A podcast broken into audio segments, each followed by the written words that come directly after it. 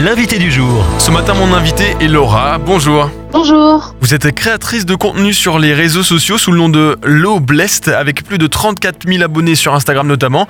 Vous avez participé avec 17 autres influenceurs au tout premier gala des influenceurs chrétiens organisé par le CNEF, le Conseil national des évangéliques de France, le 15 décembre 2023 dans un joli hôtel-restaurant du 16e arrondissement de Paris.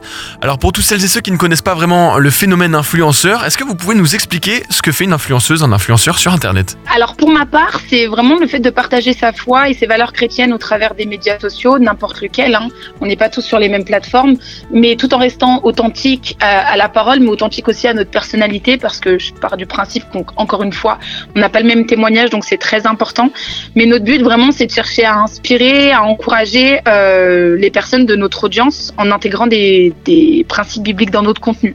Donc ça peut inclure des messages euh, bibliques, euh, des réflexions personnelles ou même des discussions sur la vie quotidienne en mettant la lumière sur la foi. Quoi. Est-ce que vous rencontrez beaucoup de haine en tant qu'influenceuse chrétienne, créatrice de contenu chrétienne sur les réseaux, ou alors vous estimez être quand même relativement épargné par cela?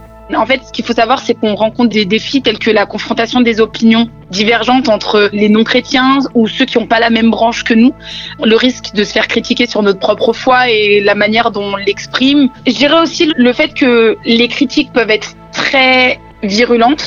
Pour ma part, j'ai changé de religion. Donc, euh, je passais de, de, de, musulmane à chrétienne. Effectivement, à chaque vidéo qui est un peu axée sur ça, notamment sur mon témoignage qui est sorti il y a pas longtemps sur une plateforme euh, catholique, j'ai pris une vague de haine considérable et des menaces de mort, etc. Et ça, faut en être conscient. Après, je je dis que c'est sur les réseaux sociaux et les gens se sentent bien plus à l'aise derrière leurs écrans. Mais je pense que, euh, et je suis même sûre quand on voit des témoignages d'hommes et de femmes de Dieu qui œuvrent pour le ministère aussi en dehors des réseaux sociaux, sont confrontés à certains autres défis. On n'a pas les mêmes défis, mais je pense que ils sont tout aussi compliqués. Et en fait, justement, vu qu'on risque d'être critiqué sur notre foi, bon, on peut arriver à ce défi, euh, bah, pouvoir s'égarer un petit peu ou vouloir un peu arrondir les angles. Et je dirais la, la nécessité de maintenir l'intégralité morale dans un environnement qui est souvent axé sur l'image, ça fait partie des, défis et l'encontre des commentaires qu'on peut avoir. Quoi. Nathan Lambert, secrétaire du CNEF, estime que, je cite, les influenceurs peuvent aller toucher des gens euh, dans des endroits où les églises auront du mal à accéder. Les églises locales peuvent faire un suivi de la croissance spirituelle et apporter une vie communautaire, ce que les réseaux ne permettent pas. Euh, est-ce que vous êtes d'accord avec euh, cette phrase? Est-ce que vous vous retrouvez là-dedans?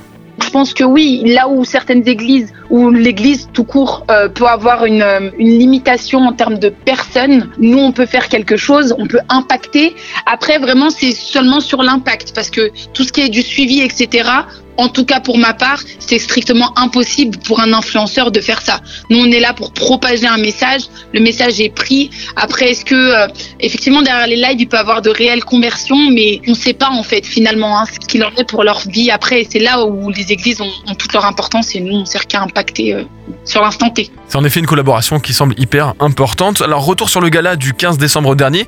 Comment vous avez réagi quand vous avez reçu l'invitation? Eh bien, j'étais vachement surprise parce que je, je sais que c'était une première pour le CNEF et j'ai été surprise parce que j'avais jamais entendu parler de cet événement. Et euh, mais j'ai été surtout euh, très honorée et je me suis vraiment sentie bénie de, de pouvoir faire partie de, de, cette tranche de personnes. Et alors, quel était l'objectif du gala tel qu'on vous l'avait annoncé? C'était vraiment un rassemblement entre influenceurs parce que c'est vrai qu'on se suit euh, majoritairement tous sur les réseaux sociaux. Après, on est de d'environnements différents, d'églises différentes et surtout de villes différentes. Le but, c'était vraiment de pouvoir nous rassembler et passer des temps de qualité ensemble. Est-ce que c'est quelque chose que vous avez expérimenté dans le passé, ça euh, Le fait d'être prise au sérieux dans votre métier d'influenceuse? Dans le monde, je dirais, chrétien, non, c'est la première fois, parce qu'il faut savoir que en tant qu'influenceur chrétien, c'est vraiment un sujet qui est controversé. Tout le monde n'est pas d'accord avec, euh, avec cette appellation-là. On est souvent assimilé justement à ce qui se passe dans le monde séculier, et, malheureusement, ça n'a pas forcément une bonne image. Donc, le fait d'avoir mis cet événement en avant et d'avoir été contacté après euh, par des personnes pour mettre en avant ce côté un peu d'influence, bah effectivement oui, ça c'était la première fois qu'on se faisait entre parenthèses propre au sérieux. Vous mentionnez les dérives hein, des influenceurs euh, dont on a vraiment entendu parler. D'ailleurs, c'est encadré par une loi maintenant en France.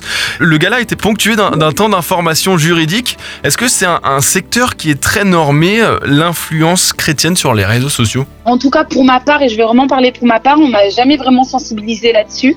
Euh, donc j'ai bien été contente que qu'on puisse le mentionner lors du gala. Après, je pense que la majorité des normes font preuve de bon sens, en tout cas euh, en tant qu'influenceurs chrétiens, comme on nous appelle.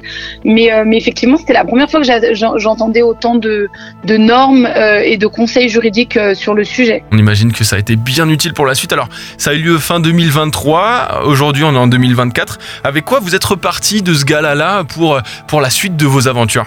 Déjà des, nouvelles connaissances, notamment par rapport aux personnes que j'ai pu rencontrer. Et franchement, leur sphère d'influence, on n'a pas tous la même. Donc du coup, c'est toujours hyper sympa de pouvoir échanger avec des personnes. Et, euh, puis voilà, un peu conscientiser les, gens sur le fait que euh, que qu'on n'est pas mauvais et qu'on est aussi là pour euh, pour partager l'évangile finalement. On vous retrouve Laura, notamment sur Instagram, L-A-A-U Blessed, L-A-O Blessed underscore. Merci d'être passé par le micro de Phare FM et on vous souhaite une merveilleuse année 2024. Merci à aussi. Retrouvez ce rendez-vous en podcast sur farfm.com slash replay.